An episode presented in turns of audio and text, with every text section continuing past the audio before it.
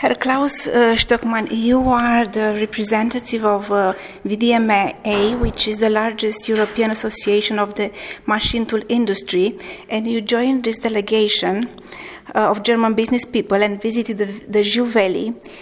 Um, today, uh, together with the uh, AHK representative in Romania, which are your impressions and which, uh, what kind of thoughts do you go back to, to Germany?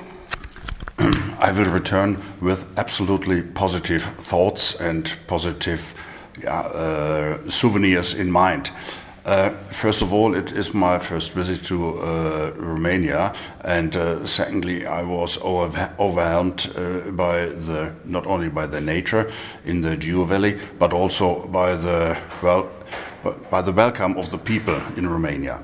Um, what I've seen in the mining areas there was, uh, yeah, I think it's a, a, huge project to either conserve uh, the former mines or to transform the mine sites into a new uh, usage or new forms of use of the former mining uh, buildings.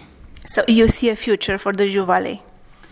Um, well, in, in, general, of course. Um, it depends on what uh, the people in the valley um, develop uh, for the future.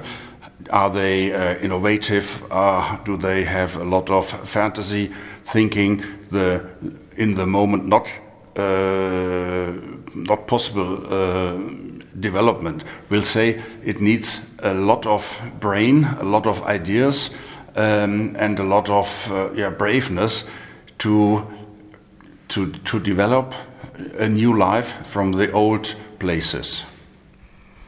Would you recommend anything to the decision makers uh, in the Jiu Valley? Well, uh, I think I'm not in the position to uh, to recommend uh, certain or definite uh, things. Um, at least I, my recommendation, could be to uh, to try to get as much as possible ideas from the people in the valley, as well from people uh, from outside the valley, which are perhaps uh, experienced uh, to handle such situations. Um, I think talking is always a very good way to find new solutions for old problems. And in this sense, my recommendation is uh, to keep contact to people who are experienced and to people uh, who have good ideas uh, for the future of the region.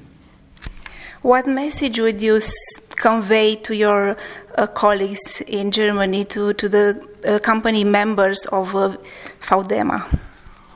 in this special case, um, I think there are less information for our member companies uh, which manufactures mining equipment, but uh, as organization we are in close contact and close cooperation with the mining faculties of uh, some German universities. And in this special respect, I think of a research center at the Bochum University. Um, they work since years on the problems which occur by uh, former mine sites in, in every uh, perspective. And uh, I think we can um, create a cooperation uh, or create a contact between those universities in Bochum and the uh, relevant university in the Jiu Valley. Mr. Stöckmann, thank you very much. Welcome.